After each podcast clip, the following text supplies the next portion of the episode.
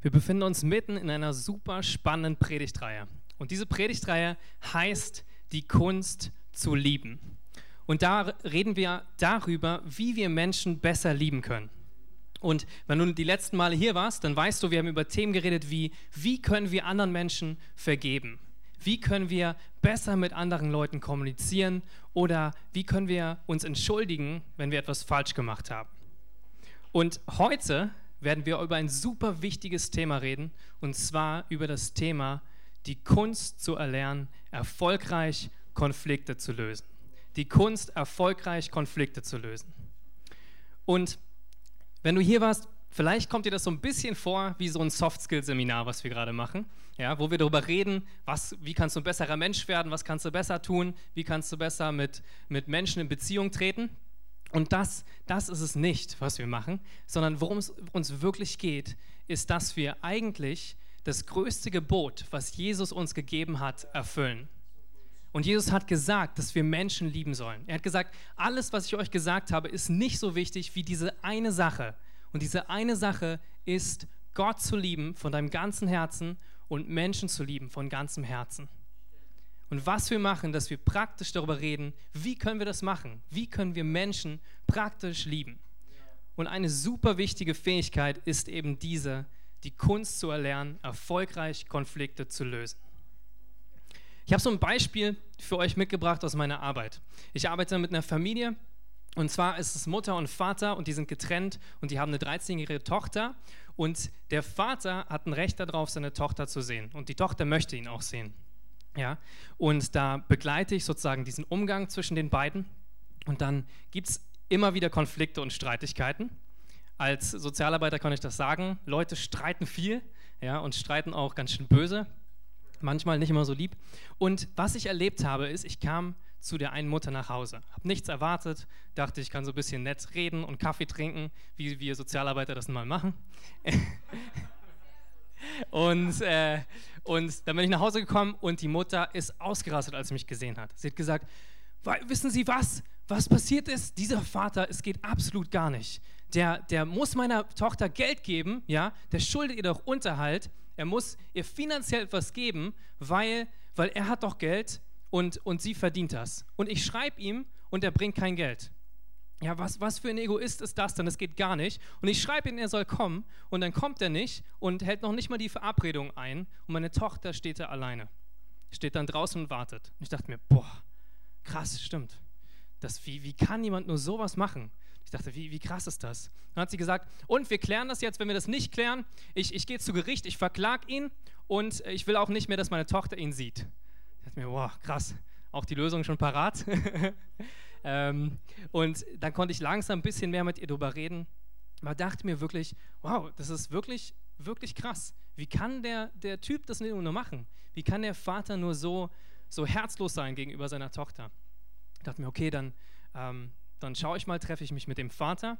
Tatsächlich habe ich mich gestern mit dem Vater getroffen und wer hätte es gedacht, mir ist noch eine ganz andere Perspektive eröffnet worden von seiner Seite. Und was er mir gesagt hat, hat gesagt, Sie können sich das nicht vorstellen, was diese Mutter macht. Ja? Ich kriege ständig SMS, wo drin steht, ich soll irgendwie Geld bringen. Und die hören sich ungefähr so an, er hat sie mir tatsächlich vorgelesen.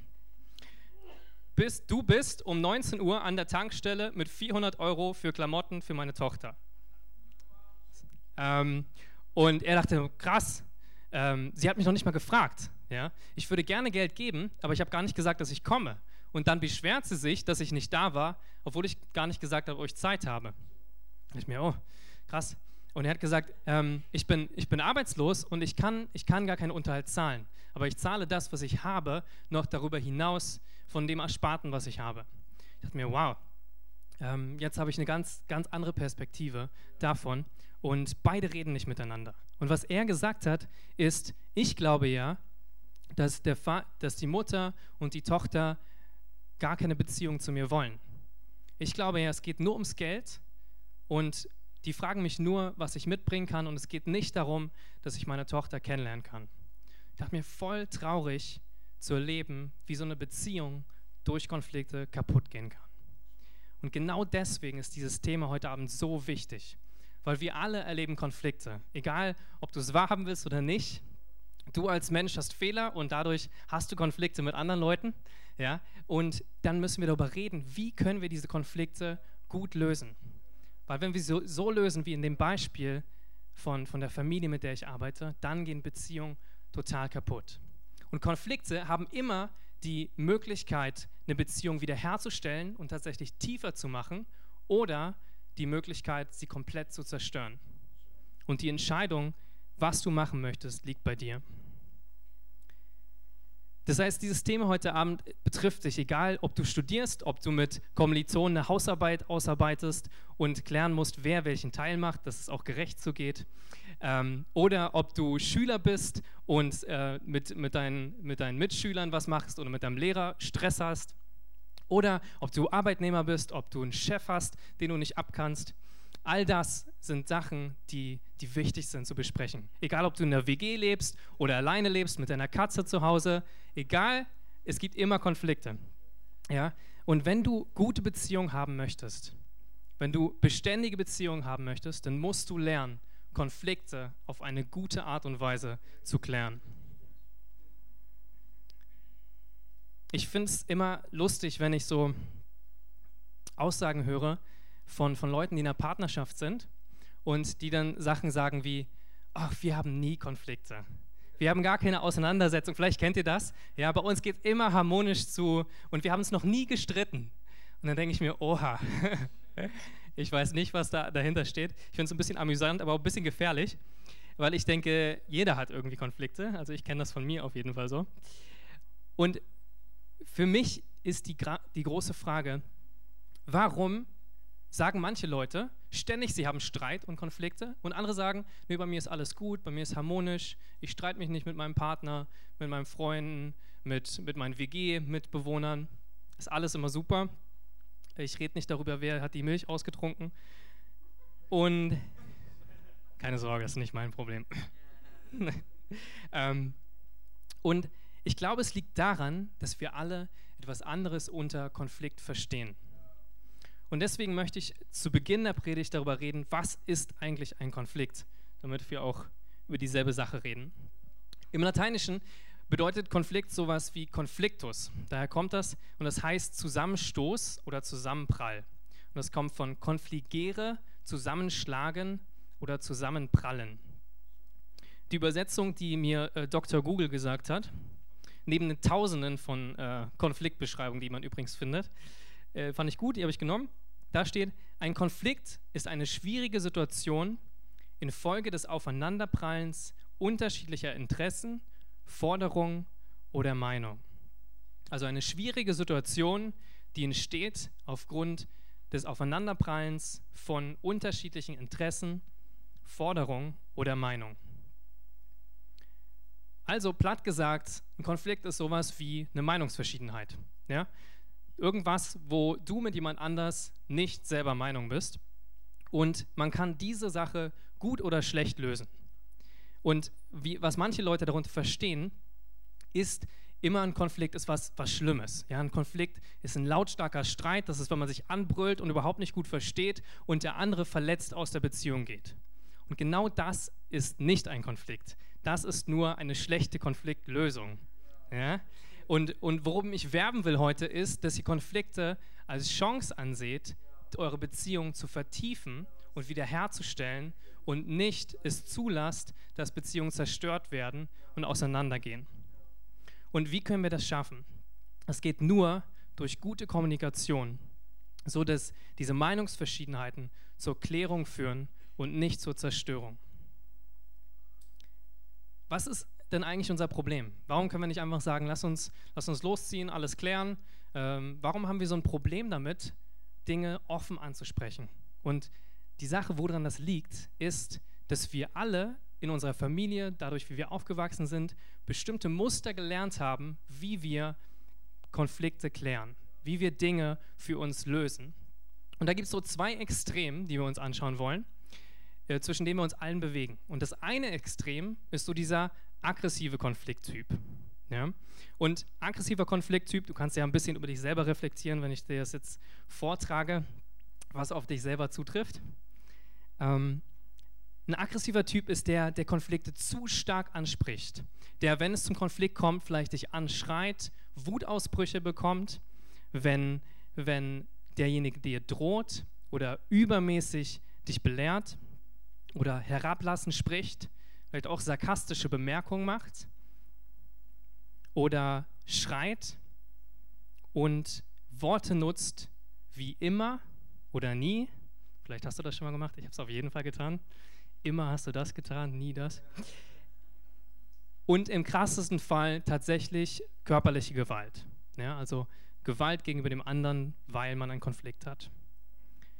Und ich glaube, der Grund dahinter, warum, warum Menschen so aggressive Konflikttypen haben, ist, dass wir eigentlich unsicher sind. Dass wir eigentlich versuchen, uns selber zu schützen vor der anderen, vor der Reaktion des anderen und wir sind viel stärker und äh, viel drohender und versuchen uns dadurch zu schützen, davor, was vom anderen kommt. Und tatsächlich ist es auch sehr egoistisch, weil die Botschaft, die wir damit senden, ist, ich bin wichtig, meine Meinung ist wichtig und du bist unwichtig. Das, was ich denke, was ich finde, was ich fühle über diesen Konflikt, ist viel wichtiger als deine Perspektive als deine Meinung, als das, was du denkst, was du fühlst, wie du auf diesen Konflikt schaust. Also du bist unwichtig und ich bin wichtig. Und dann gibt es den anderen, das andere Extrem. Es gibt diesen passiven Typ.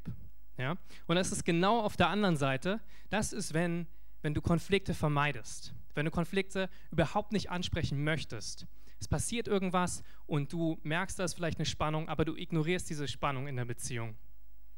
Vielleicht tust du so, als wäre alles in Ordnung, obwohl du weißt, es ist nicht alles in Ordnung.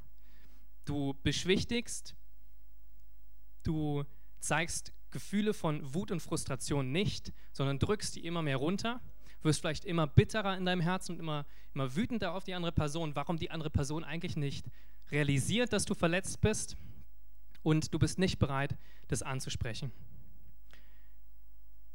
Und in Extremfällen kann es sein, dass du, dass du lügst, die andere Person anlügst, wenn sie dich fragt, dass du vermeidest oder dass du den Konflikt und die Schwierigkeit komplett verdrängst. Das Gefährliche daran ist, dass es meistens irgendwann rauskommt. Weil wenn wir den Konflikt immer weiter unterdrücken und nicht ansprechen, irgendwann wird diese Bitterkeit, diese Wut, die du hast, diese Frustration hochkommen und die gesamte Beziehung zerstören. Der Grund dafür häufig, dass wir so passive Konflikttypen sind, ist, dass wir Angst haben vor Ablehnung. Dass wir Angst haben vor der Reaktion des anderen. Davor, was wird der andere sagen, wenn ich das anspreche? Wird er mich noch lieb haben? Wird er mich noch annehmen? Oder du bist besonders harmoniebedürftig. Ja? Ich kenne das in meinem Team äh, von der Arbeit aus. Da gibt es manche, die würden nie etwas ansprechen, weil sie es lieben, wenn das Team so harmonisch ist und sich alle gut verstehen. Und selbst wenn sie wissen, es gibt Schwierigkeiten, werden sie es nicht ansprechen. Oder vielleicht auch das, was ich vorher gesehen, gesagt habe, dass du Konflikte eigentlich falsch verstehst. Dass du Konflikte gar nicht als Chance ansiehst, sondern nur als was Negatives dass du es als was siehst, was, was zerstörerisch ist, was laute Wutausbrüche bedeutet und was nicht was Klärendes ist, sondern was Zerstörendes. Und die Botschaft, die man als passiver Konflikttyp eigentlich hat und sendet, ist, ich bin nicht wichtig, aber du bist wichtig. Es ist nicht wichtig, was ich denke, wie ich mich fühle, es ist wichtig, dass es dir gut geht. Es ist wichtig, dass wir es nicht ansprechen aufgrund der Harmonie, aufgrund, ähm, aufgrund der Beziehung, die anscheinend besser läuft, wenn ich es nicht kläre. Und wir haben diese zwei extremen Beispiele und wir kennen das vielleicht alle von uns, vielleicht sind euch ein paar Dinge eingefallen, wo ihr in diese Kategorien fallt. Und wenn wir in die Bibel schauen, dann fängt es von Anfang an in der Bibel, sehen wir diese Konflikttypen. Ja? Das Krasse ist, wir gehen genau zu den ersten Menschen zurück, zu Adam und Eva, und die hatten schon richtig Schwierigkeiten, Konflikte zu klären. Sie hatten nämlich einen riesigen Konflikt mit Gott gehabt. Und zwar hat er gesagt, ich möchte eine Beziehung mit euch haben, ich möchte Nähe mit euch haben, aber es gibt eine Bedingung, und zwar vertraut mir und esst nicht von diesem Baum der Erkenntnis des Guten und Bösen. Weil, wenn ihr den esst, dann ist das, dass ihr unabhängig sein wollt von mir dass ihr selber erkennen wollt, was gut ist, was böse ist und nicht mehr in der Beziehung zu mir bleiben möchtet. Und was haben sie getan? Sie haben letztendlich davon gegessen und diese Trennung der Beziehung kam zustande. Und als Gott kam und diesen Konflikt klären wollte und gefragt hat, hey, wo seid ihr denn? Wo versteckt ihr euch? Was habt ihr getan? Da hat Adam gesagt, oh, ich war das hier nicht, ne? Also, also Gott, mal ganz langsam, die Frau, die du mir gegeben hast, die hat es ja mega mal verbockt, ja? Also die, die hat mir davon gegeben. Ich war das gar nicht. Und dann kommt die Eva, ganz unschuldig, wie sie ist, und sagt, ich war es auch nicht, überhaupt nicht. Die Schlange, die da im Garten war, die hat mich verführt. Die hat mir gesagt, ich soll davon essen, sonst hätte ich das niemals gemacht. Und, und wer eigentlich schuld ist, bist du Gott. Du hast doch da die Schlange reingelassen. Ja, so ein bisschen dieses Thema, andere zu beschuldigen. Ja, und das hat tatsächlich die Kinder von Abel und Eva, Kain und Abel, haben das noch eine Stufe weitergetrieben.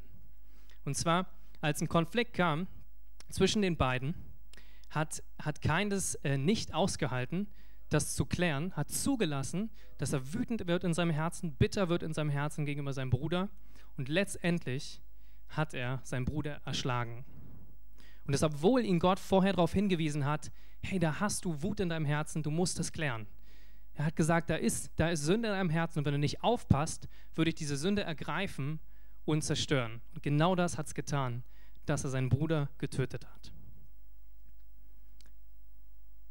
Es gibt noch andere extreme Beispiele von, ähm, wie von Simon und Levi, die wegen der Vergewaltigung ihrer Schwester eine ganze Sippe umgebracht haben in der Nacht, alle mit dem Schwert ermordet haben.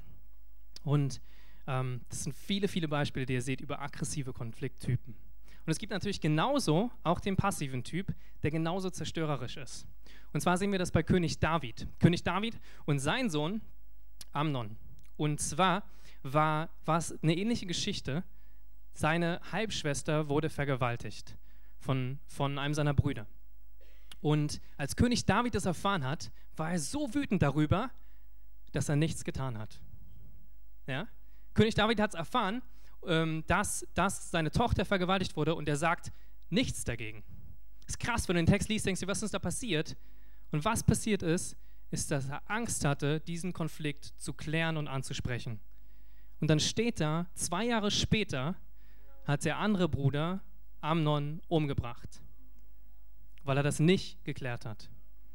Und egal, was für schlimme Dinge dir passieren, egal, was für schlimme Dinge Verletzungen in Beziehungen passieren, wenn du die nicht klärst, dann wird es letztendlich dich selber zerstören. Und es wird die Beziehung zerstören, die du hast. Deswegen ist es so wichtig, dass wir lernen, Konflikte gut zu klären. Und es ist überall, egal ob es am Arbeitsplatz ist, egal ob du verheiratet bist in einer Beziehung, egal ob ihr darüber redet, wer aufsteht, wenn euer kleines Kind nachts schreit. Ja, all diese Themen sind super wichtig in euren, wenn du gute Freundschaften haben willst, wenn du gute Partnerschaften haben willst, dann musst du verstehen, wie du Konflikte erfolgreich löst. Und auch übrigens eine ganz wichtige Sache, auch in Gemeinde. Ihr wisst, wir sind alle nicht perfekt und auch wir verletzen einander. Tatsächlich einer der Hauptgründe, warum Menschen Gemeinden wieder verlassen, ist durch Verletzungen, die nicht geklärt wurden. Ja, die nicht aufgeklärt wurden, wo, wo wir zugelassen haben, dass Beziehungen zerstört wurden und nicht wiederhergestellt. Und das ist auch tatsächlich eine der Hauptstrategien vom, vom Teufel, Gemeinde zu zerstören. Spaltung zu bringen und Beziehung zu zerstören. Und das ist ganz im Gegenteil dazu das Wichtigste von Jesus, Beziehung wiederherzustellen zwischen Menschen und zwischen ihm und den Menschen. Also möchte ich euch Mut machen, wirklich Meinungsverschiedenheiten als eine Chance anzusehen und daraus zu lernen und gesunde und liebevolle Beziehungen zu bauen. Wie machen wir das also? Wie machen wir das, wenn wir so drinstecken in unseren Mustern vom aggressiven Verhalten oder passiven, vermeidenden Verhalten? Wie können wir das machen? ich glaube, das Beste, was wir machen können, ist, dass wir wie immer auf Jesus schauen. Ja? Äh, wenn du Jesus selber, wenn du liest, was Jesus gemacht hat, ist das krass. Er hat sich ständig gestritten. Ja? Jesus hatte ständig Konflikte mit Leuten, egal ob das mit seinen Jüngern war, die irgendwie vergessen haben, Brot mitzubringen, dachten sie zumindest, darüber hat er gar nicht geredet, egal. Ähm, oder ob er mit äh, den Pharisäern gestritten hat.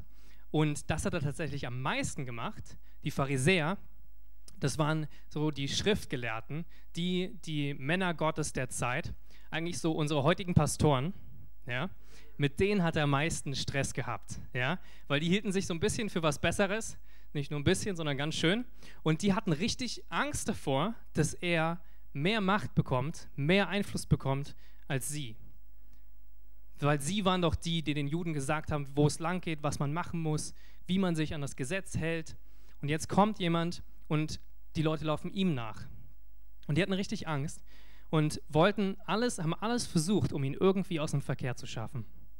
Und genauso eine Geschichte siehst du in Johannes 8, 2 bis 11. Die möchte ich gerne mit euch zusammen lesen und schauen, wie Jesus es geschafft hat, seine Konflikte gut zu lösen. Und da steht, frühmorgens aber kam er, Jesus, wieder in den Tempel. Und alles Volk kam zu ihm und er setzte sich und lehrte sie. Die Schriftgelehrten und die Pharisäer aber bringen eine Frau, die beim Ehebruch ergriffen worden war, und stellten sie in die Mitte und sagten zu ihm, Lehrer, diese Frau ist auf frischer Tat beim Ehebruch ergriffen worden. In dem Gesetz aber hat uns Mose geboten, solche zu steinigen. Und du nun, was sagst du dazu? Dies aber sagten sie, ihn zu versuchen, damit sie etwas hätten, um ihn anzuklagen. Jesus aber bückte sich nieder und schrieb mit dem Finger auf die Erde. Als sie aber fortfuhren, ihn zu fragen, richtete er sich auf und sprach zu ihnen, wer von euch ohne Sünde ist, der werfe den ersten Stein auf sie. Und wieder bückte er sich nieder und schrieb auf die Erde.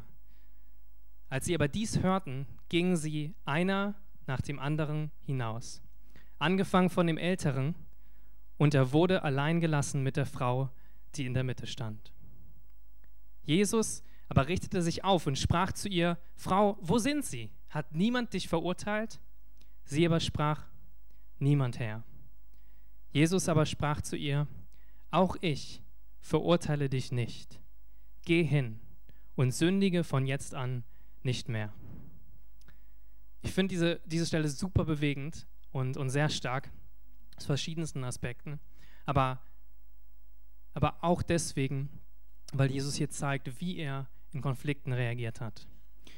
Und ich finde es spannend, wenn, diese, wenn die Pharisäer da kommen und irgendwie diese Frau herschleppen, die auf frischer Tat beim Ehebruch äh, erwischt wurde, habe ich mich schon mal gefragt, wie erwischt man eigentlich jemanden auf, bei, auf frischer Tat beim Ehebruch?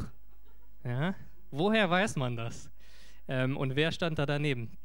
Ja, also ähm, das ist eine andere Frage. Könnt ihr euch zu Hause darüber Gedanken machen?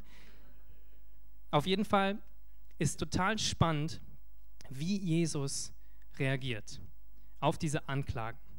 Und das ist das Erste, was wir von ihm le lernen können, dass Jesus sich Zeit genommen hat für die richtige Einstellung. Und das ist auch das Wichtigste, was ich euch heute Abend sagen werde. Das Wichtigste, wenn ihr das versteht, das ist, das ist eins, nicht das Einzige, aber wenn ihr das versteht, dann habt ihr so viel gewonnen. Ich, ihr könnt alle möglichen Techniken haben, wie ihr Konflikte anspricht, wie ihr richtig auf eine gute Art und Weise Dinge klären möchtet. Aber wenn euer Herz nicht am richtigen Fleck ist, die richtige Einstellung habt, dann ist es alles umsonst. Und was ich damit meine, ist, was hast du für eine Haltung, wenn du in einen Konflikt gehst? Möchtest du Recht behalten? Möchtest du deine Meinung sagen? Möchtest du vielleicht so den Kampf gewinnen? Oder möchtest du die Beziehung wiederherstellen? Möchtest du wirklich das Beste für dein Gegenüber? Möchtest du wirklich deinen Nächsten lieben, so wie Jesus gesagt hat? Und in den meisten Fällen, auf jeden Fall, mir geht es häufig so, dass wenn ich im Konflikt bin, der sehr emotional ist vor allem, dass ich ziemlich schnell daran denke, dass ich recht habe dass ich doch all die guten Gründe vielleicht dafür habe, warum das so stimmt. Ja?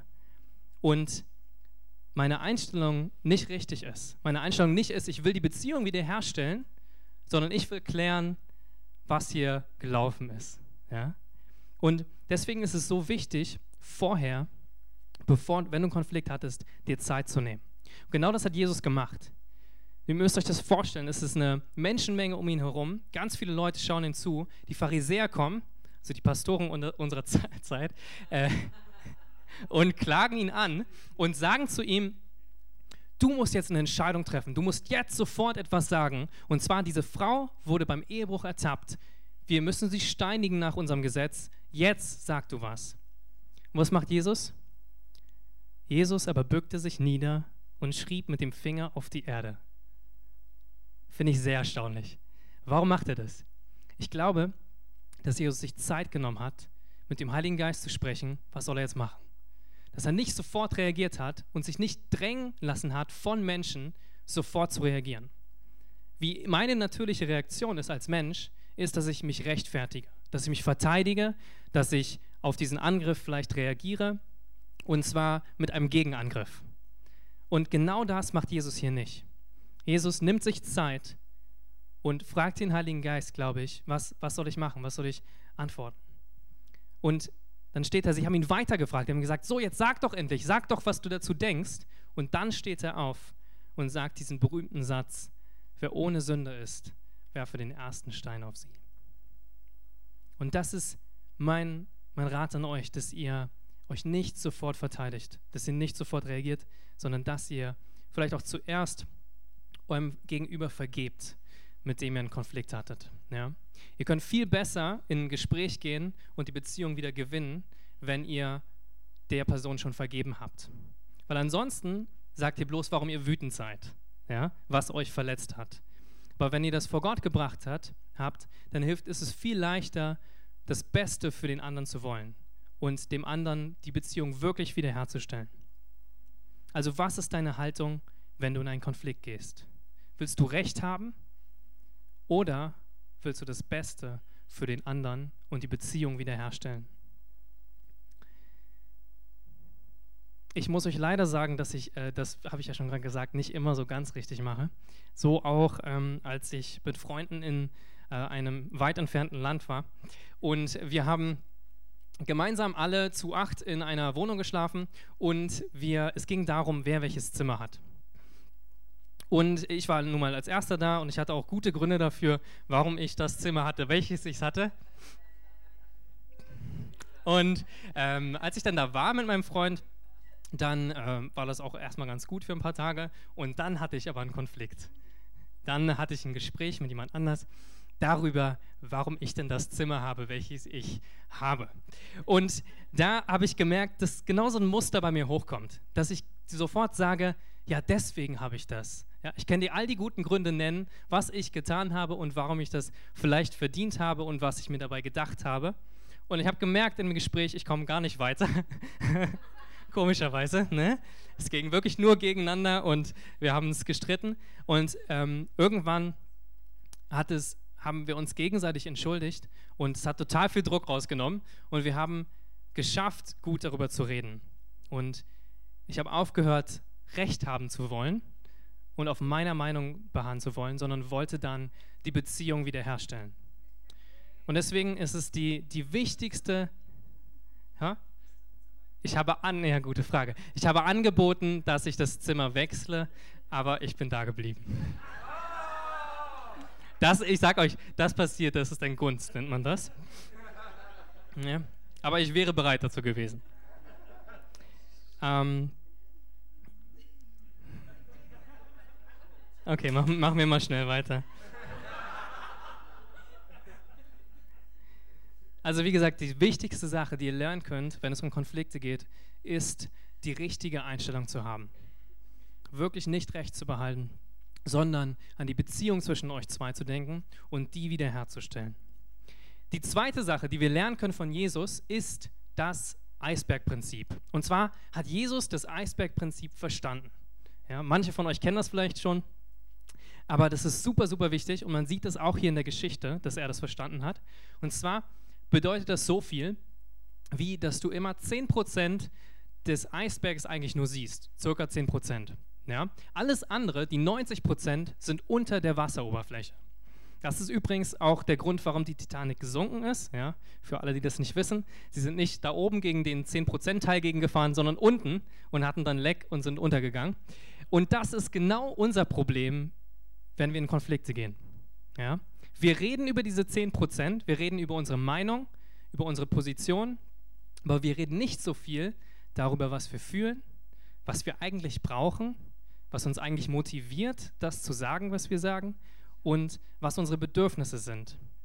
Und wenn wir das nicht tun, dann werden wir genauso wie die Titanic kentern und untergehen. Und es ist super wichtig, dass ihr das macht.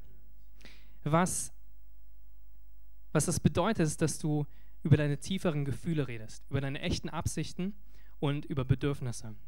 Sowas wie Stolz oder sowas wie Angst, Angst davor, abgelehnt zu werden oder auch den Wunsch nach Respekt von deinem Gegenüber oder den Wunsch nach Liebe und nach Wertschätzung. Und das Spannende ist, wenn wir das schaffen, über diese Punkte zu reden, dann ist es viel einfacher, miteinander eine gemeinsame Lösung zu finden, weil wir alle dieselben Bedürfnisse haben. Wir alle wollen geliebt werden, wir alle wollen wertgeschätzt werden, wir alle wünschen uns Sicherheit, wir alle brauchen Respekt. Und wenn, wenn wir uns darüber unterhalten, sagt, sagt dein Gegenüber, nö, verstehe ich nicht. Sagt niemand. Sondern dann verstehst du dich auf einer tieferen Ebene und es ist viel leichter, gemeinsam die, den Konflikt zu lösen. Also was hat Jesus gemacht? Er hat sich Zeit genommen, die wirklichen Motive von den Pharisäern zu verstehen. Und die zehn sichtbaren Prozent bei den Pharisäern waren die, dass sie eine Frau dahingestellt haben, die auf frischer Tat beim Ehebruch ertappt worden ist. Und sie haben gesagt, so, die hat was falsch gemacht, dafür muss sie jetzt gesteinigt werden. Nach dem Gesetz, dem Jesus auch gefolgt ist. Und letztendlich haben sie Rechtsberatung von Jesus gewollt, ja, obwohl sie schon die Lösung wussten dazu. Klar, das Gesetz sagt es, das bedeutet, man muss sie strafen durch Steinigung. Und sie hatten Recht damit, steht wirklich im, im Gesetz von, von Moses drin und in der Tora drin, genau. Und die unsichtbaren 90 Prozent, darüber haben sie aber nicht geredet. Und zwar das Motiv, was die Pharisäer schon die ganze Zeit mit Jesus hatten. Was ich euch vorhin gesagt habe, die Pharisäer wollten eigentlich Jesus nur stürzen. Sie hatten Angst vor ihm, sie hatten Angst, dass er viel mehr Macht bekommt als er, als sie und dass er sie eigentlich verdrängt als religiöse Führer der Juden. Ja, und sie haben gemerkt, dass immer mehr ihm zulaufen, immer mehr ihm nachfolgen und sie haben das mit allen Mitteln versucht, das abzu, äh, ihn damit aufzuhalten. Und was sie nicht gesagt haben, ist, steht in Vers 6. Da steht, dies aber sagten sie, ihn zu versuchen, damit sie etwas hätten, um ihn anzuklagen. Ja? Denn sie wussten, dass Jesus barmherzig ist und Jesus gerne vergibt. Aber sie wussten, wenn er das tut, dann übertritt er doch das Gesetz, an das er sich auch halten muss. Das, wenn jemand sündigt in dieser Form, Ehebruch begeht, dann muss er gesteinigt werden. Und es war wie so eine Zwickmühle, in der er sich befand. Und Jesus erkannte das, dass das eigentlich ihre Motivation ist, ihn zu fragen. Und dass sie sich selber für so selbstgerecht halten und für so richtig und so, dass sie sich so sehr ans Gesetz halten, dass, ähm, dass sie dachten, dass sie niemand davon abbringen kann. Jesus hatte natürlich den einen Vorteil, den wir nicht haben. Er wusste das alles schon. Ja? Wenn du liest, äh, wenn du so ein bisschen Bibel liest in den Evangelien, dann finde ich das immer super spannend, wie, wie dann da steht, wie Jesus die Gedanken von jemand anders kannte. Ja? Die haben überhaupt nichts gesagt und er wusste das schon. Finde ich sehr spannend. Ich glaube, das ist eine sehr starke Gabe des Heiligen Geistes, äh, der Erkenntnis. Manche von euch haben das vielleicht auch, vielleicht nicht so stark ausgeprägt. Aber die meisten von uns wissen das nicht sofort, sondern müssen nachfragen. Ja? Wie kommen wir an diese 90 Prozent ran? Wir fragen nach. Und zwar eine sehr, sehr gute Frage, die ihr fragen könnt, um herauszufinden, was, dem, was, was diese Bedürfnisse und Gefühle sind und die Motivation des anderen, ist zu fragen, was ist dir daran wichtig? Was ist dir daran wichtig? Und ziemlich schnell kommst du auf das eigentliche Thema, was sie haben. Der dritte Punkt und auch Hauptpunkt, den wir von Jesus lernen können, ist, dass er dann den Konflikt, Konflikt direkt angesprochen hat. Er hat zu den Pharisäern gesagt, wer von euch ohne Sünde ist, werfe als erster einen Stein auf sie. Zwar hat er erkannt, dass das Hauptproblem bei ihnen ist, dass sie sich, dass sie dachten, dass sie alles richtig machen, dass sie gerecht genug sind, sich ans Gesetz zu halten, das Recht haben, diese Frau zu steinigen. Und er hat genau in diesem Punkt ist er, hat er reingetroffen und hat gesagt, wenn ihr ohne Sünde seid, dann könnt ihr das gerne machen. Dann könnt ihr gerne den ersten Stein auf sie werfen. Und was haben sie gemacht? Sie haben alle nacheinander ihre Steine fallen gelassen und sind gegangen. Was sind also Grundlagen für, für solche guten Gespräche? Wie können wir Konflikte direkt ansprechen? Das erste habe ich schon gesagt, dass du wirklich eine, eine richtige Herzenshaltung haben musst. Ja, und das ist das Wichtigste. Geh wirklich am besten in so ein Konfliktgespräch rein, dass du bereits der anderen Person vergeben hast und wirklich das Beste für den anderen möchtest. Und das nächste ist, dass du einen passenden Zeitpunkt und einen passenden Ort findest. Ja? Es gibt wirklich sehr, sehr unpassende Momente, einen Konflikt zu klären. Ja? Ich, ich merke das manchmal auf der Arbeit in einem Team von 15 Leuten, wie wir da sitzen. Und einer aus der Gruppe denkt doch, er müsste jetzt einen Konflikt klären mit einer anderen Person, vor allen anderen Leuten. Ja, das ist nicht so weise. Ja. Und in den meisten Fällen führt es dazu zu Streit und dass beide sich verteidigen und noch mehr verletzt sind. Das heißt, wichtig ist, macht es unter vier Augen. Macht es nicht mit irgendjemand anders dabei, sondern macht es unter vier Augen und ähm, möglichst auch macht es an einem ruhigen Ort, wo ihr beide nicht gestresst seid, sondern wo es eine gute Atmosphäre gibt, das anzusprechen. Und wenn ihr es gerade nicht klären könnt, sag, okay, können wir das nachher bitte klären? Ja, oder zu einer bestimmten Zeit. Ich merke das besonders bei mir, wenn ich müde bin, wenn ich gestresst bin oder wenn ich auch hungrig bin, sind das nicht gute Momente, über Konflikte mit mir zu reden. Ja? Und äh, das merke ich auch bei meinen Mitbewohnern. Wir merken das, glaube ich, gegenseitig äh, und haben da schon viel gelernt. äh, Dinge in solchen Situationen besser nicht anzusprechen. Und den Tipp kann ich euch weitergeben.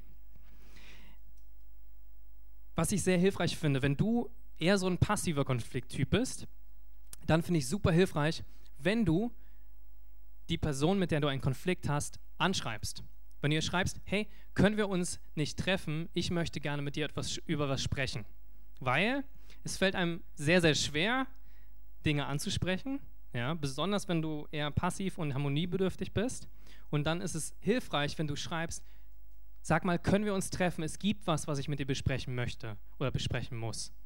Weil ich sage euch, wenn ihr das versucht, einfach so mitten im Gespräch zu machen, ach übrigens, ich wollte sagen, ich habe ein Problem mit dir, das klappt nicht so gut. Ja? Also meistens macht man das dann auch gar nicht und verdrängt das und verschiebt das noch weiter. Das heißt, tut euch den Gefallen und schreibt die andere Person an und sagt, hey, lass uns doch bitte eine Zeit nehmen, gemeinsam über was zu reden. Dann ist es wichtig, dass du nicht mit fertigen Lösungen kommst und alles schon durchdacht hast, sondern zuhörst. Ja? Das zielt so ein bisschen in das Thema von Recht haben rein, aber du weißt schon ganz genau, ja, so muss man das lösen und du hast in deinem Kopf gar keine andere Möglichkeit, vielleicht bist nicht offen für eine andere Perspektive. Und das ist auch super gefährlich, weil du denkst, deine Meinung und deine Perspektive ist die, die Hauptperspektive und die wichtigste. Das heißt, nimm dir Zeit, zuzuhören, zu fragen, was dem anderen wichtig ist und dann erarbeite eine gemeinsame Lösung. Und das letzte, die letzte Grundlage ist, verwende Ich-Botschaften. Das ist so ein Sozialarbeiter-Ding habe ich das Gefühl, da geht es immer darum, uns wird immer gesagt, ja, rede, rede in Ich-Botschaften, sag nicht du, du, du, sondern ich, ich, ich, äh, wenn du was sagen möchtest. Und das bedeutet, dass du, wenn du verletzt wurdest oder was ansprechen möchtest, sagst du nicht, du hast schon wieder das Geschirr stehen lassen und nicht abgewaschen, sondern mir ist aufgefallen, ähm, ich habe bemerkt, dass das Geschirr da steht. Ja? Ich sag dir, die Reaktion wird eine andere sein und dann sagst du, wie du dich darüber fühlst. Ja? Die Schwierigkeit ist die, dass wir ziemlich häufig das vermischen und dann gleich schon den anderen abwerten. Ja? Gerade wenn wir wütend sind, den anderen schon abwerten, wenn wir es ansprechen. Das sollte möglichst nicht passieren. Ähm, wie können wir also Konflikte erfolgreich ansprechen? Wenn wir all das bedacht haben und die richtige Einstellung haben und dann zu dem Moment kommen, wo wir das ansprechen, wie machen wir das jetzt? Und jetzt, es gibt so eine Methode, die ich euch vorstellen möchte, die ich ganz gut finde, um Konflikte anzusprechen, ist äh, angelehnt an die gewaltfreie Kommunikation. Könnt ihr gerne nachschauen, wenn ihr wollt. Und das Erste, womit man starten kann, ist eine Beobachtung. Und zwar, dass du konkret beschreibst, was du bemerkt hast oder beobachtet hast. Das kann zum Beispiel sein, dass du sagst, ich habe bemerkt, dass du mich nur anrufst, wenn du etwas von mir brauchst. Ja? Es ist mir schon mal vorgekommen, dass eine Freundin mich angerufen hat und mir gesagt hat, es kommt häufiger vor, dass du mich anrufst, wenn du etwas von mir brauchst. Wenn ich was mitbringen soll oder wenn äh, irgendwie irgendwas auf dem Weg liegt oder was passt, dann rufst du mich an. Habe ich mich ein bisschen ertappt gefühlt. Und dann beschreibst du dein Gefühl. Was löst es bei dir aus? Wie fühlst du dich dabei bei dieser Beobachtung, bei dem, was du bemerkt hast? Kannst du zum Beispiel sagen, das frustriert mich und es macht mich traurig. Ich fühle mich dabei ausgenutzt. Ja? Ich fühle mich dabei ausgenutzt, wenn du mich nur anrufst, wenn du etwas brauchst von mir. Und dann kannst du beschreiben, was brauchst du, was wünschst du dir eigentlich von dem Gegenüber? Und zwar nennst du dein Bedürfnis. Du kannst sagen, ich wünsche mir Respekt und ich wünsche mir eine gute Freundschaft zu dir. Ja, du sagst, was brauche ich von dem Gegenüber, was wünsche ich mir von dem anderen.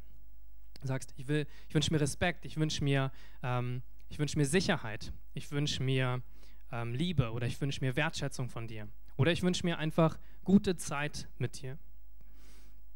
Und dann zum Schluss kannst du eine konkrete Bitte äußern. Du kannst sagen, was du den anderen bittest. Und zwar kannst du sagen, bitte kannst du mich auch mal ohne Grund anrufen oder fragen, wie es mir so geht oder was in meinem Leben so passiert oder dich einfach so mit mir treffen. Ja? Das ist eine Möglichkeit, einen Konflikt gut anzusprechen, ohne dass der andere sofort in die Luft gehen wird und dir alles um die Ohren haut oder sich rechtfertigt oder zum Gegen Gegenschlag und Gegenangriff ähm, abholt. Das heißt, zusammengefasst könntest du sagen, bitte, ich habe, ich habe bemerkt, dass du mich nur anrufst, wenn du etwas von mir brauchst. Das frustriert mich und das macht mich traurig und ähm, ich fühle mich dabei ausgenutzt. Denn was ich, was ich brauche, was ich mir wünsche, ist eigentlich eine gute Beziehung, eine gute Freundschaft zu dir. Und ich fühle mich, ähm, fühl mich dabei ausgenutzt und ich wünsche mir Respekt von dir. Und ich bitte dich darum, dass, dass wenn du das nächste Mal anrufst, sag mir doch, lass, frag mich doch erstmal, wie es mir geht oder frag, ob wir uns treffen können. Ja? Wenn du das alles gehört hast, dann hast du jetzt die Chance, gut zu reagieren als Zuhörer. Ja? Und was wichtig ist, wenn du darauf reagierst, ist Nummer eins zuzuhören. Ja? Hör erstmal zu, lass den anderen aussprechen, was er sagen will und, und versuch zu verstehen, was dem anderen wichtig ist, warum er das sagt. Und dann kannst du deine eigene Perspektive sagen. Dann kannst du sagen, was für Gefühle du hast, was dir wichtig ist. Und erst dann könnt ihr es schaffen, wirklich eine gemeinsame Lösung zu erarbeiten. Und dann kannst du auch sehr konkret auf die Bitte eingehen, die dein Gegenüber dir gemacht hast. Du kannst zum Beispiel sagen, ja, es tut mir leid, du hast recht, ich rufe dich nicht so häufig an ähm, oder ich, ich frage dich, ob du mir was mitbringen kannst oder so. Kannst du mich bitte daran erinnern? Mir fällt das manchmal schwer und ich vergesse das und habe so viele Dinge in meinem Kopf, die ich mache. Bitte erinnere mich doch daran. Und dann könnt ihr eine gemeinsame Vereinbarung machen, gemeinsame Lösungen, wie ihr in Zukunft bessere Beziehungen miteinander führen könnt. Und ich möchte euch wirklich ermutigen, in der nächsten Woche Mut zu haben und gut zu streiten. Und Dinge, Konflikte, die ihr vielleicht verdrängt habt, anzusprechen und nicht auf die lange Bank zu schieben. Oder wenn du merkst, dass du Dinge eher sehr, sehr aggressiv ansprichst, vielleicht drohend oder zu, zu stark, dass du lernst, dich, dich zurückzunehmen und erstmal dem anderen zuzuhören und die Perspektive von, anderen, von dem anderen kennenzulernen. Jesus hat gesagt, Matthäus 5, Vers 9, glücklich zu preisen sind die, die Frieden stiften, denn sie werden Söhne Gottes genannt werden. Und wovon Jesus da redet, ist echten Frieden zu stiften. Echten Frieden zwischen Menschen, zwischen Beziehungen zu stiften. Nicht Konflikte zu vermeiden, sondern diese gut anzusprechen, damit Beziehungen nicht zerstört werden, sondern wiederhergestellt werden. Egal, ob es auf deiner Arbeit ist, mit Kollegen, egal, ob es in der Gemeinde ist, egal, ob es mit Freunden ist oder in deiner WG oder mit deinen Eltern oder mit anderen Verwandten. Es ist super wichtig, Beziehung wiederherzustellen. und Konflikte gut zu klären. Den größten Konflikt, den es jemals gab, ist tatsächlich der Konflikt zwischen Gott und Menschen. Die gute Botschaft ist die, dass dieser Konflikt bereits gelöst wurde durch Jesus. Und dieser Konflikt ist dieser, dass, dass wir immer versuchen, zu Gott hinzukommen. Alles, was wir tun, wenn du dir anschaust, jede Weltreligion, alle, alle Weltanschauungen versuchen immer irgendwie zu Gott hinzukommen und gut genug zu sein für ihn. Und dabei realisieren wir, wir schaffen es nicht. Dabei realisieren wir, wir sind nicht gut genug. Wir machen Fehler, wir haben Schuld und wir, wir schaffen es niemals, so gut zu sein, dass wir zu Gott kommen. Und ich finde es so schön, ich finde es so spannend, weil im Christentum ist die einzige Religion, die einzige, die einzige ähm, Art zu leben, wo, wo Jesus auf die Erde gekommen ist als Gott. Alle anderen versuchen zu Gott zu kommen schaffen es nicht. Und Jesus, Gott hat das erkannt und gesagt, ihr schafft es nicht, ich komme zu euch. Ich komme zu euch und überwinde diesen Konflikt, den ihr niemals überwinden könnt. Und ich sterbe an eurer Stelle für eure Schuld damit ihr frei sein könnt, mit mir zu leben und damit die Beziehung wiederhergestellt wird zwischen euch und Gott, meinem Vater. Und das ist so schön zu wissen, dass es die Möglichkeit gibt, dass wir wieder eine Beziehung haben können zu Gott, Vater, durch Jesus.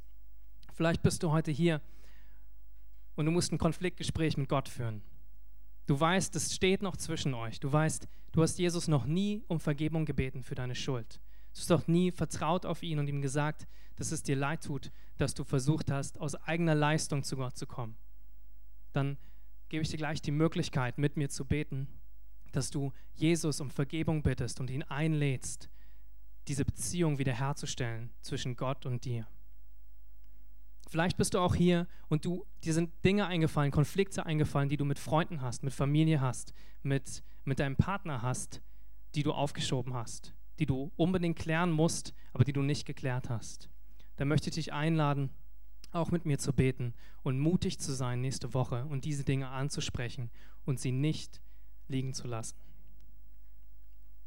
So, wenn du hier bist und du möchtest Jesus zum ersten Mal um Entschuldigung bitten und ihn einladen, die Beziehung wiederherzustellen, dann bete doch jetzt mit mir. Jesus, ich danke dir, dass du dein Leben für mich gegeben hast. Danke, dass du gesehen hast, dass ich es nicht aus eigener Leistung schaffe, zu dir zu kommen. Danke, dass du ein gutes Leben geführt hast und für meine Schuld gestorben bist, dass ich jetzt eine Beziehung haben kann zu dir.